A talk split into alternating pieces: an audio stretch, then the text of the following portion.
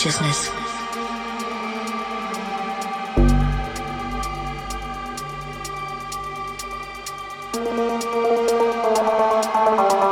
Sentience of internal, external, or virtual existence.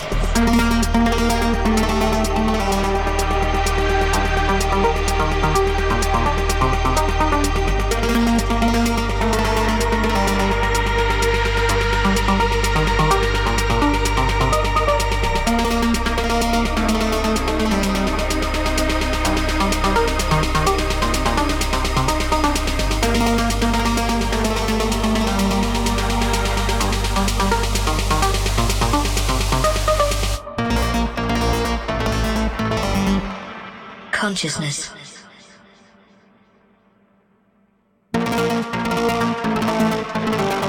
Sentience of internal, external, or virtual existence.